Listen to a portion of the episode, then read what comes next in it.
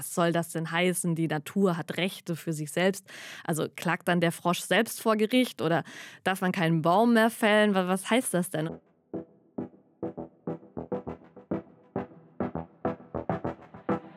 Y-Kollektiv. Der Podcast. Wir wissen, der Klimawandel findet bereits statt. Wir haben diesen Sommer historische Hitzewellen und Dürren, und zwar auch bei uns mitten in Europa. Und es ist klar, wir müssen dringend etwas tun. Und genau darum geht es heute bei uns im Y-Kollektiv Podcast von Funk hier in der ARD Audiothek. Ich bin Julia Rehkopf und wir hören heute ganz besondere Stimmen zum Thema Klimakrise und zwar aus dem Amazonas. Und von dort mitgebracht hat uns das Ganze frisch aus Ecuador Elisabeth Weid. Hi Elisabeth. Hi Julia.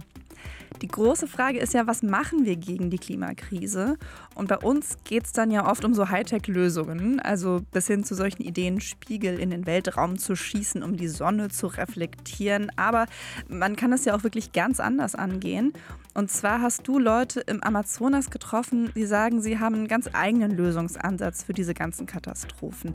Wie sieht der aus? Ja, ich war im ecuadorianischen Teil des Amazonas und ähm, was die Leute dort gefunden haben, das ist jetzt natürlich nicht die eine Lösung für die große Klimakrise. Aber es geht darum, dass sie mit ihrer Art zu leben die Natur schützen, anstatt sie auszubeuten. Und dann geht es auch noch um die Justiz und wie sie für ihre Rechte und auch für die Rechte der Natur einstehen. Was heißt denn für die Rechte der Natur? Also was, was hat denn die Natur für Rechte? In Ecuador hat sie ziemlich viele, so viele wie sonst nirgendwo auf der Welt, also zumindest auf dem Papier. In der Verfassung dort gilt die Natur nämlich als sogenannte juristische Person und ist deshalb besonders geschützt. Trotzdem gibt es aber auch dort weiter Konflikte und Umweltzerstörung bei Bergbauprojekten oder Ölförderung. Auch bei den Menschen im Amazonas, wo ich war. Unter dem Regenwald dort liegt nämlich sehr viel Öl. Und ähm, das sei nicht nur ein Problem dort, sondern auch für die Welt insgesamt. Das hat mir eine Aktivistin dort erzählt. Helena Gualinga heißt sie. Und äh, die ist sowohl im Amazonas als auch in Europa aufgewachsen. As I grew older, I think I was around 12 or something like that, I realized the connection with my home, the fossil fuel industry and climate change.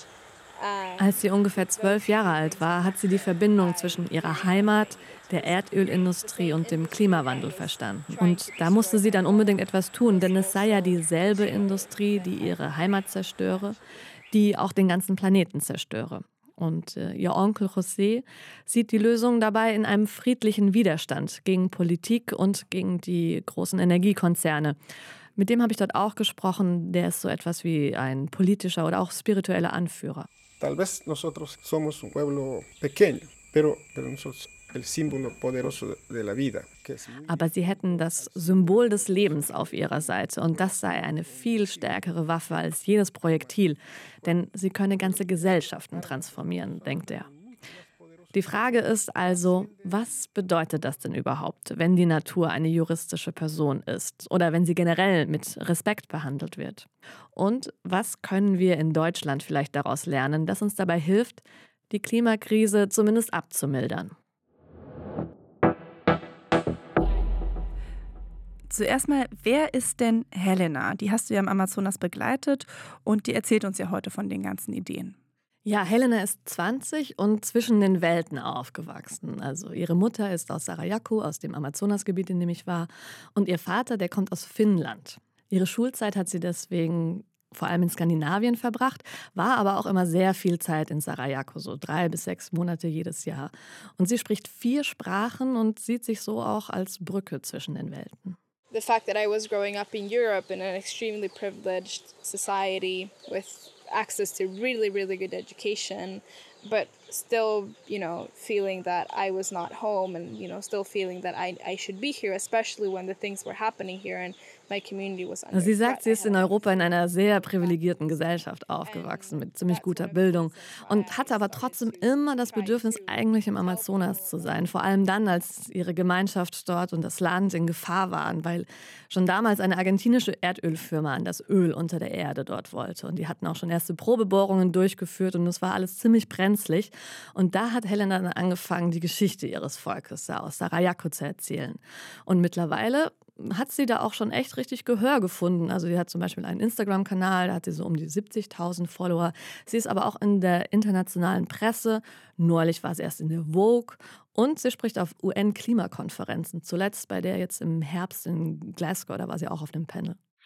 And in the Ecuadorian Amazon right now, we have oil spills happening every month, and it's not, we're not even talking about that. We're, there's no media coverage when that happens. And it's really concerning how accepted it is. Not ja, jeden Monat gäbe es größere Erdöllecks im Amazonas, erzählt sie auf dem Panel. Und die Medien würden gar nicht richtig darüber berichten. Und sie fände es richtig erschreckend, dass das die Welt anscheinend überhaupt nicht interessiert, wie dort die Natur zerstört wird.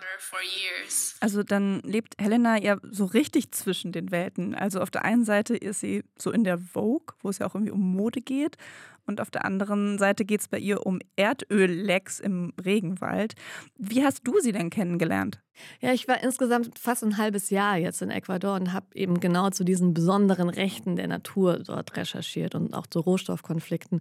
Und diese Gemeinschaft, aus der Helena kommt, ähm, die ist da eben besonders aktiv und mit den verschiedensten Leuten, mit denen ich gesprochen habe, Anwälte, Wissenschaftler auch, die haben eben immer wieder Sadayaku, Sadayaku, Sadayaku erwähnt und dann wollte ich sie unbedingt kennenlernen. Ne? Ich habe sie auch auf Instagram schon vorher gesehen und ähm, ein befreundeter Fotograf hat dann den Kontakt vermittelt. Und ich war dann gleich zweimal in Sarajevo, weil ich es wirklich beeindruckend dort fand. Man kann aber auch als ganz normaler Touri oder Backpacker dorthin fahren. Das Dorf, die haben da sogar gar ein kleines Mini-Reiseunternehmen. Okay, dann nimm uns doch mal mit in den Dschungel. Wie sieht es denn aus in Sarajevo? Ja, Sarajevo, das liegt ziemlich tief drin im Amazonas. Und da gibt es keine Straßen, nur so Trampelpfade und ein paar befestigte Wege. Und auch die Flussläufe, auf denen sie mit ihren Kanus hin und her fahren. Aber es gibt Internet, zumindest im Gemeindehaus und in den Häusern einiger weniger Familien, zum Beispiel im Haus von Helenas Familie. Das funktioniert über so Satellitenantennen und es gibt an einigen anderen entlegeneren Stellen in Ecuador dieses Antenneninternet und ich muss sagen, das hat oft besser funktioniert als das Internet hier bei uns auf dem Land. Aber es gibt nicht so oft Strom, nur wenn jemand den Generator anschmeißt oder das, den Strom von den Solarzellen verwendet. Okay, also gutes Internet, aber nur, wenn der Generator läuft. Ja, genau. Und dass man sich vielleicht mal die Größenordnung so ein bisschen vorstellen kann, das sind 1350 Quadratkilometer. Das wäre die Fläche von viermal München ungefähr. Aber da leben dann nur 1500 Menschen. Und wie bist du da hingekommen? Das liegt ja doch ziemlich abseits, so wie du es beschreibst. Ja, genau. Ich bin rein mit einem kleinen Propellerflugzeug oder mit einem Kanu dann beim zweiten Mal. Und mit dem Kanu braucht man so vier bis fünf Stunden über den großen Fluss, der heißt Bobonasa. Und das ist der größte Fluss da, der irgendwann später weiter unten in Peru und dann in den Amazonas läuft. Und gerade die Menschen in Sarajevo fand ich deswegen so besonders, weil sie sich nicht nur einsetzen für die Rechte der Natur, sondern das auch so richtig leben, was da in der Verfassung steht. Nämlich, dass sie die Natur wie ein Subjekt behandeln und nicht so wie bei uns als Objekt.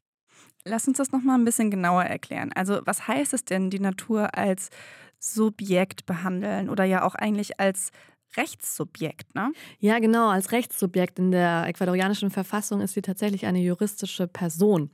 Und das ähm, Konzept kommt eigentlich auch, ist schon fast ein philosophisches. Es geht nämlich um die große Frage, was ist denn eigentlich Natur?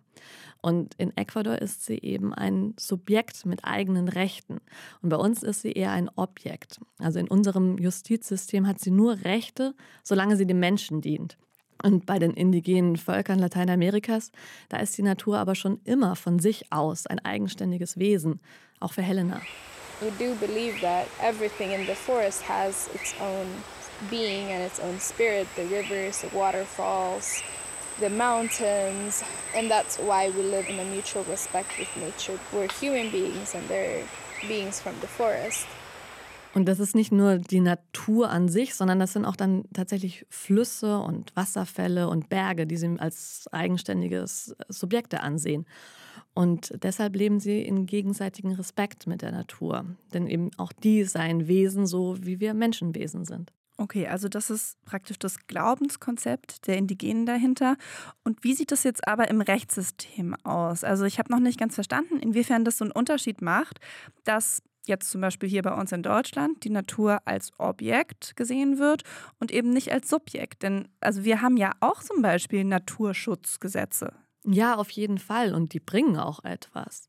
Aber die sind auf einem ganz anderen Niveau als jetzt in Ecuador eben. Und die Natur bei uns ist nur schützenswert, wenn sie dem Menschen dient. Also zum Beispiel, es ist irgendwo Öl ausgekippt, das sickert ins Grundwasser, das kann dem Menschen schaden, das müssen wir verhindern. Und dann gibt es dazu ein Gesetz oder eine Verordnung oder so etwas. In Ecuador aber hat die Natur von sich selbst aus Rechte, einfach so, weil sie existiert, muss sie geschützt werden. Das klingt abstrakt, ja. Und es ist auch ziemlich sperrig, hat aber in der Realität schon zu mehreren Urteilen geführt. Also da mussten dann zum Beispiel große Bergbauprojekte gestoppt werden. Und Helena wollte mir dazu auch noch einiges erzählen, aber dann kam auf einmal ein ziemlich heftiger Regen. Yeah, I think it's gonna rain heavier. It's heavier, so maybe we change Yeah. places? Okay. Ja, hier saßen wir erst draußen auf einer Wiese und sind dann zu einem ihrer Onkel um die Ecke gegangen. Und die, äh, die Dächer der Häuser da, die sind alle aus Blättern geflochten und ein Teil der Hütten ist zu den Seiten hin offen und besteht aus Stelzen und einem Dach mit Lehmboden. Der andere Teil vom Haus ist dann mit Holz verkleidet, da schläft die Familie auf Matratzen oder in Hängematten. Und in der Küche wird über Feuer gekocht. Okay, also wenn du jetzt eh gerade schon ähm, rein musstest und wir so ein bisschen mitbekommen, wie es da aussieht, erzähl doch mal, wie das Leben in Sarajevo aussieht. Also was hast du von da mitbekommen? Ja, ziemlich viel. Ich durfte ins Familienleben eben mit reinschauen. Ich war auf den Feldern, wo sie Maniok anbauen. Das ist so ein Wurzelgemüse und so eine Art Grundnahrungsmittel wie bei uns die Kartoffel. Ähm, und Heilkräuter bauen sie da an. Ich war in der Schule dort und mit einer Gruppe von Waldschützern unterwegs und bei Feuer- und Tabakritualen dabei. Und ich habe ziemlich viele Feste mitgefeiert. Also jedes Mal, als ich dort war, gab es ein großes Fest. Was wurde da so gefeiert? Das eine Fest war, um die gemeinsame Arbeit zu feiern. Da wird erst einen Tag lang arbeiten alle zusammen und dann feiern alle zusammen. Und das andere Fest war zu Ehren von Pachamama, der Erdenmutter von Lateinamerika. Da gibt es dann Ansprachen, Trommeln, Tänze und manchmal auch Sportspiele wie Seilziehen zum Beispiel. Die Leute machen sich dann alle schick. Im Alltag laufen sie oft in Rock, Jeans und T-Shirt rum und bei den Festen ist das dann alles eine Variante schicker, also feinere Stoffe und weiße Hemden. Und außerdem tragen sie noch ihren traditionellen Federschmuck, Ketten aus Knochen und ähm, auch so Körper- und Gesichtsbemalung aus einer besonderen Farbfrucht dort. Und die meisten tragen aber trotzdem weiter Gummistiefel, weil es echt ziemlich matschig dort ist. Und ich bin dann mit Helena und Freunden und Familie von ihr von Haus zu Haus gezogen. Überall gibt es Chicha, das ist so ein fermentiertes Getränk aus Maniok mit Alkohol. Erst ein bisschen gewöhnungsbedürftig, aber irgendwann dann doch auch lecker.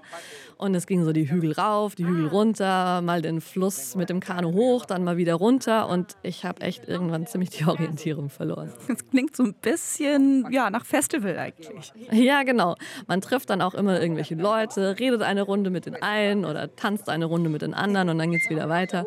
Und der Sinn des Festes ist auch gar nicht so sehr jetzt nur einfach Feierei, sondern es geht vor allem darum, die Gemeinschaft zu stärken und den Zusammenhalt.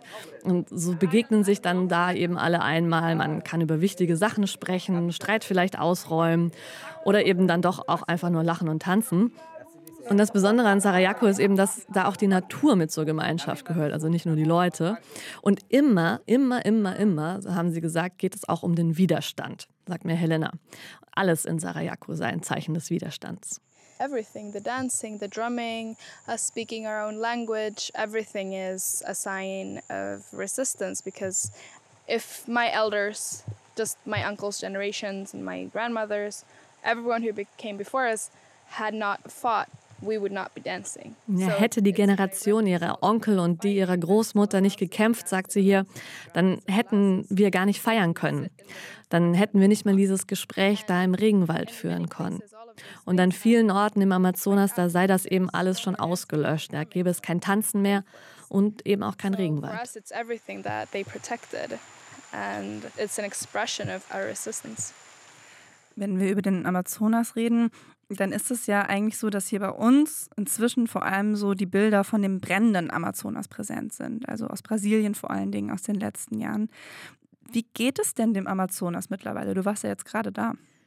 Ja, leider nicht so gut. Also vor Ort, da in so einer Gemeinschaft, die den Regenwald schützt und in Amazonas, da merkt man das dann gar nicht so. Aber generell und überhaupt geht es ihm überhaupt nicht gut. Ähm, es gibt riesige Feuer aus Brandrodungen für Futtermittelanbau oder aber auch generell einfach, weil es so viel trockener und heißer wird. Und dazu kommt dann die Erdölförderung, Bergbau. Insgesamt schaut das nicht so gut aus. Und fast 20 Prozent sind in den letzten 50 Jahren ja schon zerstört worden. Und neulich erst kam eine Studie raus, da war das Potsdamer Institut für Klimafolgenforschung mit beteiligt und die sagt, dass der Amazonas so langsam seine Fähigkeit verliert, sich selbst zu regenerieren. Dass er also nach Dürren und Bränden nicht mehr so gut selbst nachwachsen kann und langsam versteppt. Das ist einer dieser Tipping Points aus der Klimakrise. Das heißt also, das ist so der Zeitpunkt, ab dem es nicht mehr so werden kann, wie es vorher war. Ja, genau. Dass es dann irgendwann einen Punkt gibt, an dem es umkippt also von dem aus es dann kein Zurück mehr gibt. Und das ist echt erschreckend, vor allem wenn man bedenkt, wie wichtig der Amazonas für das ökologische Gleichgewicht auf dem gesamten Planeten ist. Das ist der größte Regenwald, den wir haben und der speichert so unglaublich viel CO2. Ja, und das wird aber gerade eben auch durch diese vielen Brände teilweise wieder freigesetzt. Aber noch ist dieser Tipping Point ja nicht erreicht, noch ist es tatsächlich möglich, ihn zu verhindern. Ist es noch möglich, den zu verhindern? Also, weil manchmal bekomme ich schon den Eindruck, dass es eigentlich schon zu spät ist. Nee, es ist tatsächlich noch nicht zu spät. Das sagen tatsächlich sämtliche seriöse Studien und Metastudien dazu. Die sagen aber auch, es ist nur dann nicht zu spät, wenn wir jetzt tatsächlich wirklich endlich was dagegen tun. Und zwar so krass, dass es dann auch schon fast wieder doch utopisch scheint. Ähm, für dieses 1,5 Grad Ziel müssten wir nämlich weltweit beispielsweise bis 2030 den CO2-Ausstoß um mehr als 40 Prozent zurückfahren, sagt der Weltklimarat. Wir lassen ihn aber weiter immer steigen, also er steigt jedes Jahr weiter an. Und für die Rettung des Amazonas dürfte es eigentlich überhaupt keine Abholzung mehr geben oder Brandrodung, sondern im Gegenteil Aufforstung. Und deshalb eben auch keine Ölbohrungen mehr, die dort dann alles verseuchen. Sarayaku ist für Helena deshalb ein großer Sieg und auch ein Beispiel für die Welt. Sarayaku is a great example of what our victory looks like, but you have to work for that victory. So it's not about hope. It's not about being optimistic or pessimistic. It's about doing the right work. Dabei ging es dann aber auch gar nicht darum, ob man optimistisch oder pessimistisch auf die Zukunft blicke, sondern darum, die nötige Arbeit zu machen, ein Ziel zu haben. Und das Ziel von Sarajevo ist eben, ihr Gebiet zu schützen und irgendwann tatsächlich auch die Erdölförderung in ganz Ecuador zu stoppen. Hopefully that would happen on an international level as well, which would then curb climate change. It's not enough to have hope or it's not enough to just believe. Und das passiert dann hoffentlich auf der internationalen Ebene, sagt sie hier, weil es dann auch die Klimakrise abschwächen würde. Und das sagen auch die Erhebungen des Weltklimarats. Also fossile Energien, Öl, Gas, Kohle, das macht weltweit schließlich mehr als 90 Prozent des CO2-Ausstoßes aus. Helena und ihre Gemeinschaft in Sarajevo haben also durchaus das große Ganze im Blick. Aber lass uns doch jetzt erstmal gucken, wie sie überhaupt so weit gekommen sind. Also, wie haben sie das geschafft, die Ölförderung in Sarajevo erstmal zu stoppen? Ja, in einem ziemlich langen, nerven- und kräftezehrenden Prozess, würde ich mal sagen. Es fing nämlich schon in den 90er Jahren an und ist heute noch nicht wirklich definitiv abgeschlossen. Also es ist nicht sicher, dass nicht irgendwann doch das Erdöl da aus ihrem Boden geholt wird. Mm, der Staat Ecuador hatte damals in den 90ern einer argentinischen Erdölfirma die Konzessionen für das Öl von Sarajevo verkauft, also das Recht, das Öl hier rauszuholen. Und der Staat hatte die Leute dort vor Ort aber nicht gefragt, was eigentlich gesetzlich vorgeschrieben ist. Und die Firma hat dann versucht, die Leute zu kaufen, die dagegen waren und hat ihnen Geld und alles Mögliche versprochen. Ein paar von ihnen wollten auch tatsächlich mit der Firma zusammenarbeiten. Dann gab es aber Streit in Sarajevo und am Ende waren vor allem die Frauen die treibende Kraft, dass die Gemeinschaft geschlossen sich gegen die Ölförderung gestellt hat. I mean, the women here have been fundamental in the fight against the oil companies and are the pillars of the society that we have here. From when the oil companies came here, the women were the ones that stood up and actually said no first. In Sarajevo wird alles möglichst demokratisch entschieden. Dafür gibt es große Versammlungen, aber auch Führungsfiguren, Komitees, Arbeitsgruppen und sieben Untergemeinden. Die deutsche Vereinsmeierei dagegen ist ein Witz. Die sind echt super organisiert und Helena erzählt hier, dass die Frauen damals zwar nicht wirklich offizielle Führungspositionen da inne hatten, es aber trotzdem geschafft hatten, dass ihnen die Leute zuhören und dass die Entscheidung am Ende gegen die Erdölfirma ausfiel. Okay, also das heißt, der wichtigste Schritt war erstmal Einheit zu schaffen, also sich geschlossen als die Menschen von Sarajevo gegen die Ölförderung zu stellen. Und wie ging es dann weiter? Also wie konnten Sie die Firma dann von ihrem Gelände jagen? Ja, genau. Also anfangs haben sie es tatsächlich noch mit Waffen versucht, mit Gewalt. Aber zum einen war das ziemlich aussichtslos, auch gegen das Militär von Ecuador, das die Erdölfirma begleitet hat. Und außerdem widersprach das eigentlich ihren Prinzipien, Werten und ihren Geschichten. Und dann haben sie sich für den gewaltfreien Widerstand entschieden. Weil es ihren Prinzipien entspricht oder weil es vielleicht auch einfach aussichtsreicher war? Ja, ich glaube beides. Also der ehemalige Präsident von Sarajevo zum Beispiel, der heißt äh, Franco Viteri und der hat mir erzählt, wenn man in der Unterzahl ist, dann sollte man besser mit Gesetzen als mit Waffen kämpfen. Und es gibt auch eine alte Parabel. Geschichten sind sowieso super wichtig dort für die Wissensweitergabe in Sarajevo. Und diese Parabel hat mir einer von Helenas Onkel José erzählt, José Gualinga. Und der ist einer der politischen und spirituellen Führer dort.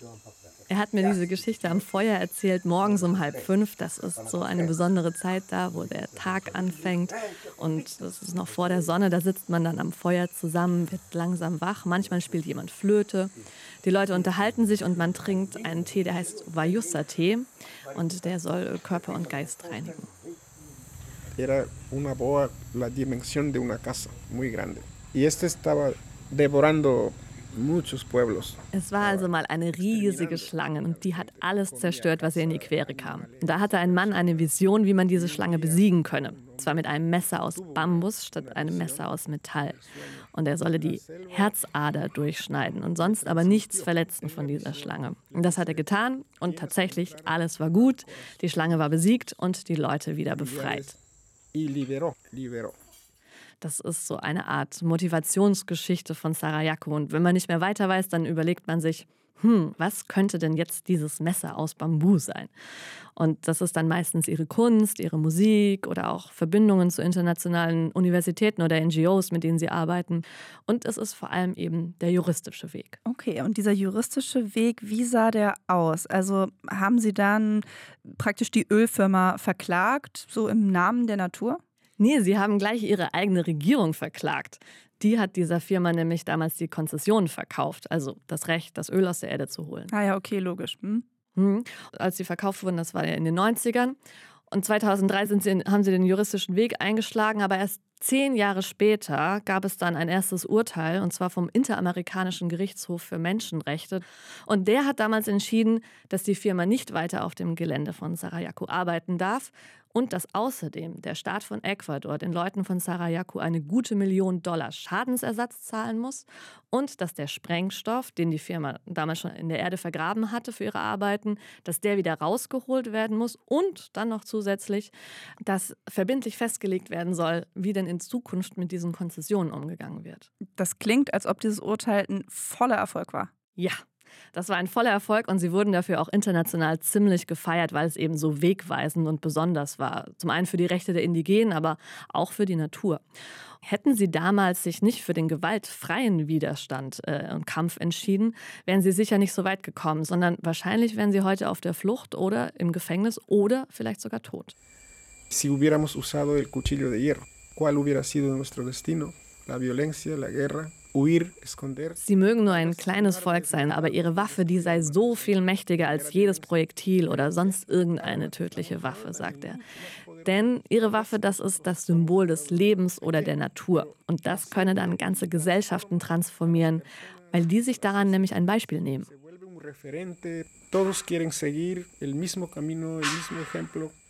José spricht jetzt hier davon, ganze Gesellschaften zu transformieren das ist ja schon ein ziemlich großes Vorhaben. Wie wollen Sie das denn machen? Sie gehen den Weg vor allem, indem Sie mit gutem Beispiel vorangehen und zeigen, was es eben bewirken kann, wenn man die Natur mit Respekt behandelt und für ihre Rechte eintritt. Also sie kämpfen nicht nur juristisch, sondern auch politisch mit Verbindungen ins ecuadorianische Parlament zum Beispiel. Oder sie arbeiten mit Universitäten zusammen, die ihnen helfen, Kartenmaterial zu erstellen und die Tausenden von Arten, die auf ihrem Gebiet sind, zu katalogisieren und eben um wissenschaftlich nachzuweisen, wie ihre Art zu leben den Regenwald tatsächlich schützt. Wie sieht das denn bei denen im Leben ganz konkret aus? Also dieses gute Beispiel, mit dem Sie vorangehen wollen? Also wie sieht denn dieser Respekt vor der Natur ganz konkret aus? Ja, das heißt vor allem, dass sie nicht mehr von der Natur nehmen, als die geben kann, ohne daran kaputt zu gehen. Also dass sie zum Beispiel Bäume und Nutzpflanzen immer wieder nachwachsen lassen, ähm, dass sie keine Monokultur anlegen, also keine riesigen Plantagen, sondern nur kleine Felder so zwischen den Bäumen. Und es gibt auch tatsächlich verschiedene Daten, nicht nur aus Sarajevo, sondern generell ähm, auf Gebieten, wo Indigene sich um die Natur kümmern, die zeigen, dass es der Natur dort tatsächlich besser geht. Deshalb sagt zum Beispiel auch der Weltbiodiversitätsrat, dass indigene Gemeinschaften eine bedeutendere Rolle dabei spielen sollten, die Ökosysteme der Erde besser zu schützen und auch zu nutzen.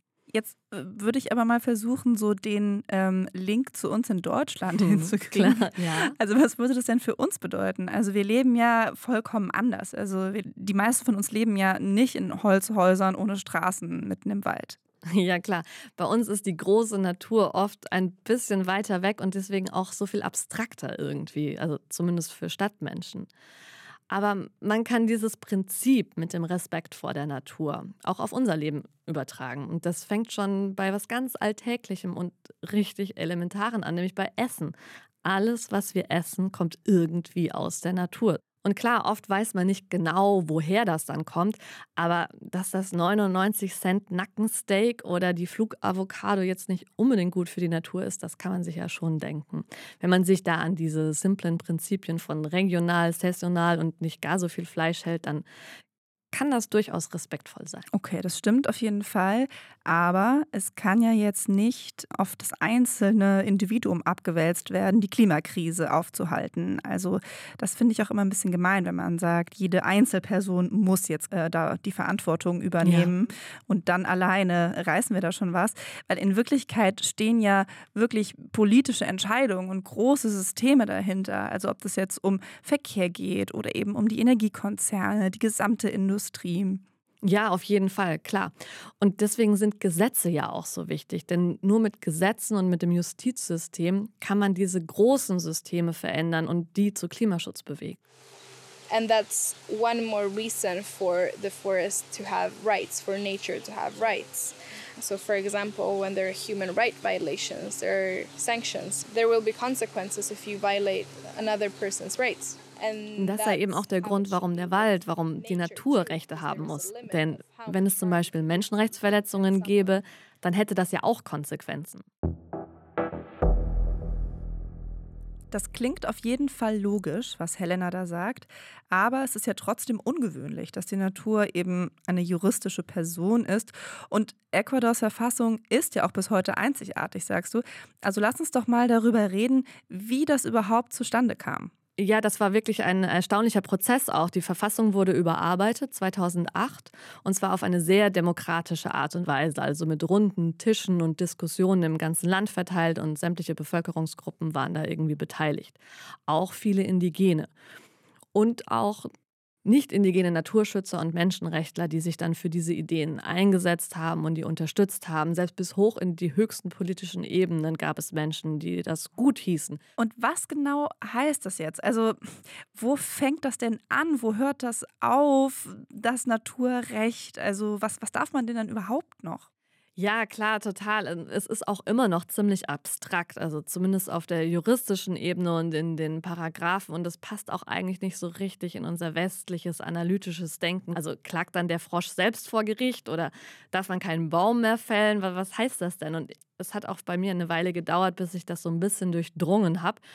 Und am besten habe ich es eigentlich tatsächlich in der Natur und bei den Leuten in Sarajevo verstanden, die das halt leben. Also was ist das, die Natur als Subjekt und die Natur mit Rechten? Hier laufen wir zum Beispiel einen kleinen Wasserlauf entlang durch den Regenwald, zusammen mit zwei Kaskirunas, so heißen die Waldläufer und Waldschützer da in Sarajevo.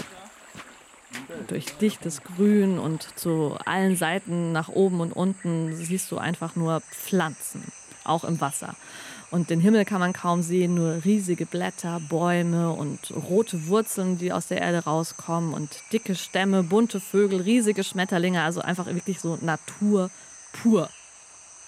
Und dann denkt man sich so, ja, also wie kann der Mensch eigentlich so vermessen sein, sich über die Natur zu stellen oder auch einfach nur außerhalb von Natur, so diese Trennung Mensch oder Natur. Und ähm, das ist eben dieses Pachamama-Konzept, also dieser Glauben der Indigenen, dass der Mensch Teil der Natur ist und damit die Natur auch Rechte hat. Ich merke, du warst auf jeden Fall beeindruckt. Meinst ja. du, du hast es auch deshalb so gut nachempfinden können, weil die Natur an diesem Ort auch so beeindruckend ist? Ja, auf jeden Fall. Also gerade da im Amazonas oder ich war auch in ähm, Nebelregenwald, in den subtropischen Anden weiter nördlich und da ist so Natur wirklich echt überwältigend. Aber ähm, wenn man genau hinschaut, ist Natur auch bei uns überwältigend und eigentlich immer und überhaupt ist sie überwältigend. Ich meine, schau dir einfach so mal so einen riesigen Baum auch im Stadtpark an oder wie das biologische System funktioniert, zum Beispiel eben so, so eine Photosynthese oder sowas. Das ist schon alles ziemlich genial. Okay, aber was heißt es denn jetzt konkret? Also heißt es dann zum Beispiel, ich darf keinen Baum mehr fällen in Ecuador jetzt? Nee, das heißt halt gerade nicht, sondern die Natur als Subjekt das heißt jetzt nicht, dass jede einzelne Pflanze Rechte hat oder jede einzelne Tomate oder Kuh, sondern die großen, komplexen Ökosysteme, also die großen Wälder im Amazonas zum Beispiel oder die Flusslandschaften, die dürfen nicht zerstört werden. Also da dürfen nicht so viele Bäume rausgeholt werden, dass es am Ende kaputt ist. Und die Leute von Sarayaku, die gehen ja auch jagen und töten Tiere, aber dann töten sie eben keine geschützten Tiere oder jagen auch nur so viel, dass es wieder Nachkommen geben kann. Aber das ist ja bei uns zum Beispiel auch so. Also man darf ja auch nur bestimmte Tiere jagen und auch nur zu bestimmten Zeiten. Ja, das stimmt, aber wir ernähren uns ja eigentlich nicht von Wildtieren, sondern vor allem von Tieren, die aus der industriellen Massentierhaltung kommen. Und das ist eigentlich so ungefähr das Gegenteil von Respekt vor der Natur, weil das hat einen super hohen Anteil an CO2-Emissionen und auch Wasserverbrauch und auch natürlich die Art und Weise, wie mit diesen Tieren dort umgegangen wird, hat nicht viel mit Respekt zu tun.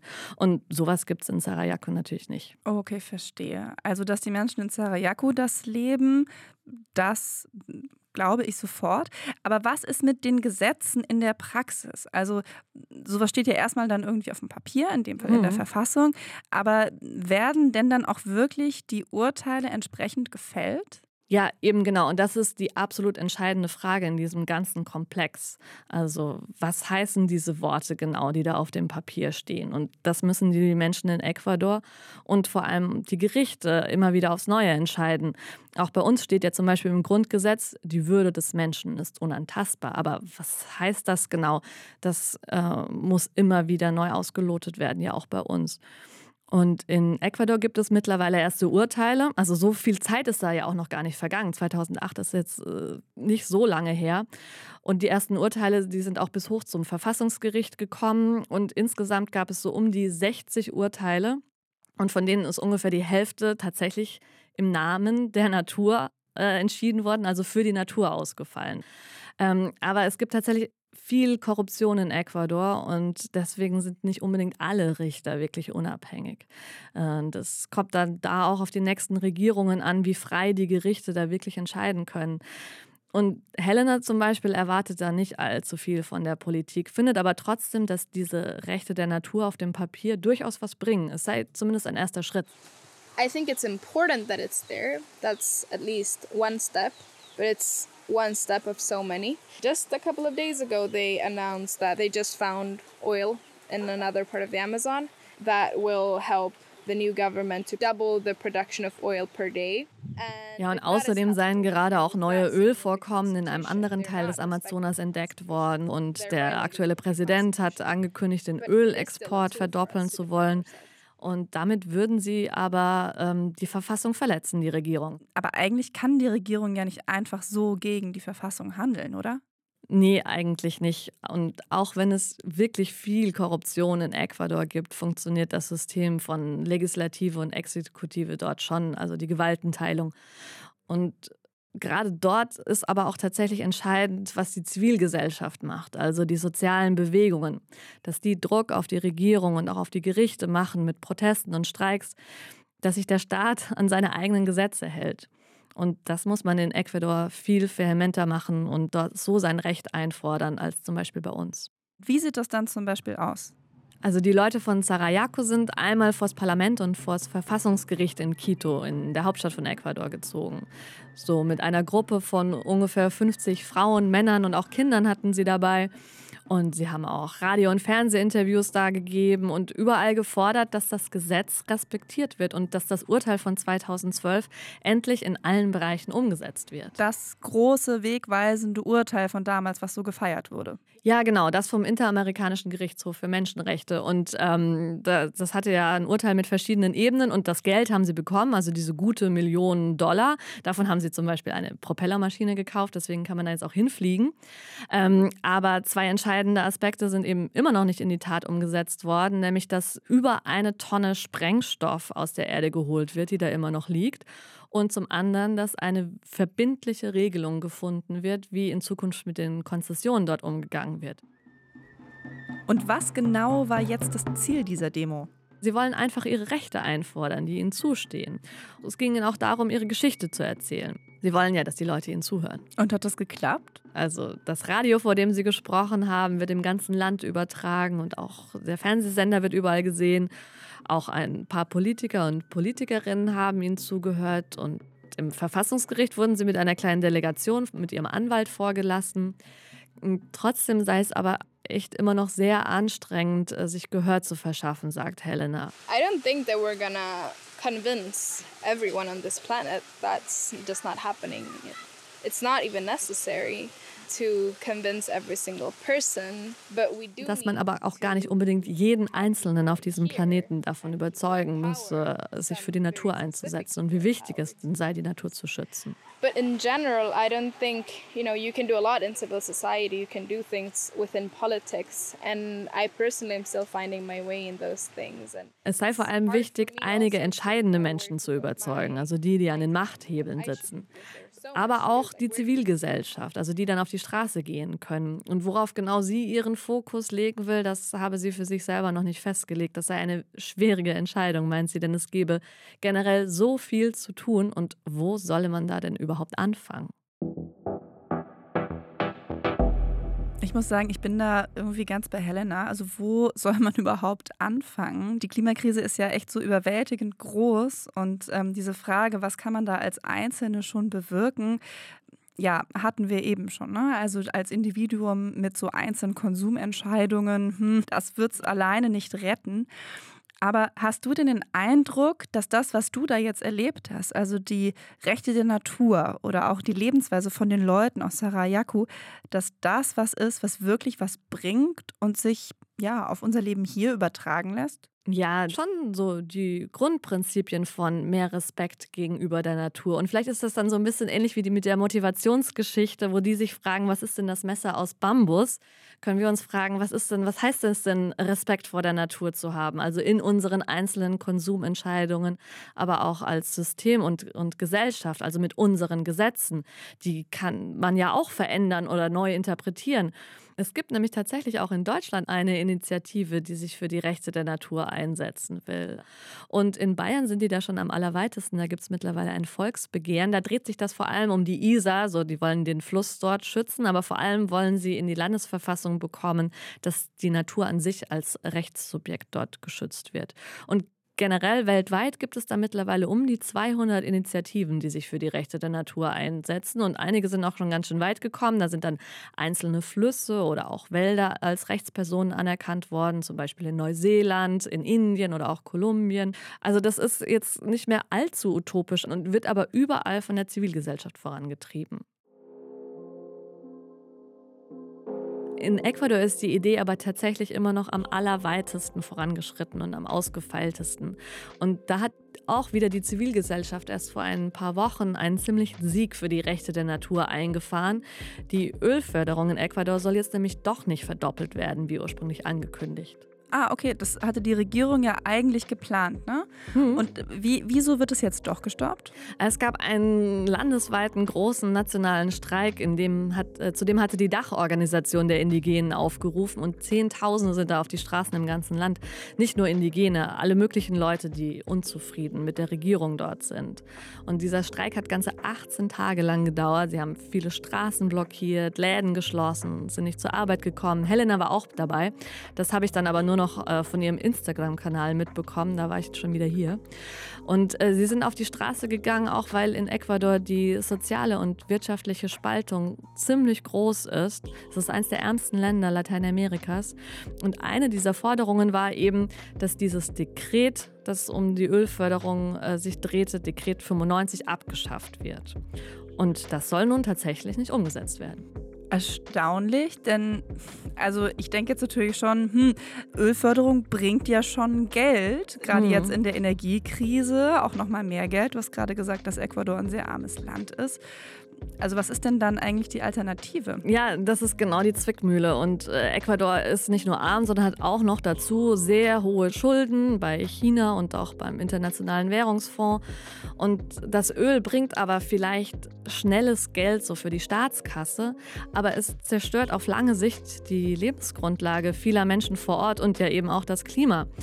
Und Alternativen zum Öl gibt es sehr viele. Es gibt zum Beispiel regenerative Energien, es gibt regenerative Landwirtschaft, es gibt nachhaltigen Tourismus, nachhaltige Lieferketten, Schuldenerlass, Kreislaufwirtschaft, anderes Verkehrssystem, anderes Wohnen und Bauen. Also es gibt total viel. Es gibt halt nicht diese eine entscheidende Lösung. Okay, also Alternativen zu finden wird auf jeden Fall umfangreich, aber wie du ja ganz richtig sagst, einfache Lösungen gibt es halt auch einfach nicht in dem Bereich. Ja, eben. Also wenn es die gäbe, dann wäre das ja auch schon längst passiert. Aber zum einen ist hier die Alternative auch echt einfach gruselig. Wir laufen gerade ja schon auf 2,7 Grad Erderwärmung zu. Und ähm, zum anderen gibt es aber auch einfach schon überall Leute, die an diesen Transformationen arbeiten, an diesen Alternativen, im Kleinen und Großen. Einfach nur genauer hinschauen kann zum Beispiel auch schon sehr viel bewirken. I think one of the most important things for us has been international solidarity, and and now that is a little bit easier through social media and stuff. Ja, das Wichtigste sei für sie in Sarayaku echte internationale Solidarität gewesen. Und das sei mittlerweile ein bisschen einfacher über Social Media. Und vorher war es eben oft so, als ob das, was ihnen widerfahren ist, gar nicht passiert sei, weil einfach niemand hingeschaut hat. So we need more people watching. That's something that they are scared of, people watching what they're doing. Wir brauchen mehr Leute, die hinschauen. Denn das sei etwas, wovor die großen Konzerne und wovor die Machthaber Angst haben. Leute, die genauer hinsehen. Vielen Dank, Elisabeth, für diese ganz besondere Perspektive aus dem Amazonas. Gerne. Danke, dass ich die Geschichte hier erzählen durfte. Wer direkt noch einen Podcast hören will, dem kann ich heute den folgenden ans Herz legen. Die Lösung, der Psychologie-Podcast von Puls. Da sprechen Psychotherapeut Sina Hagiri und Moderatorin Verena Fiebiger jede Woche anhand echter Fälle über die großen und kleinen psychischen Probleme des Alltags. Also zum Beispiel, was macht es mit uns, wenn wir uns ständig vergleichen? Oder wie befreit man sich aus einer toxischen Beziehung? Den Psychologie-Podcast Die Lösung findet ihr überall da, wo es Podcasts gibt, genau wie uns. Und wir sind nächste Woche wieder dran. Eine neue Folge vom Y-Kollektiv-Podcast gibt es am Freitag. Ich freue mich, wenn ihr wieder reinhört. Tschüss. Y-Kollektiv. Ein Podcast von Funk, von ARD und ZDF.